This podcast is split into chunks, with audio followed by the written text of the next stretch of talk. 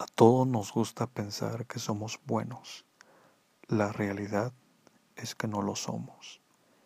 El salmista dijo que Dios buscó entre los mortales para ver si había uno bueno, y no halló uno solo. San Pablo dijo, yo sé que en mí no mora el bien.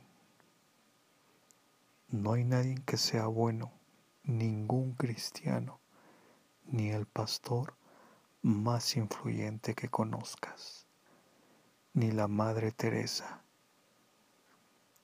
No hay uno solo que sea bueno.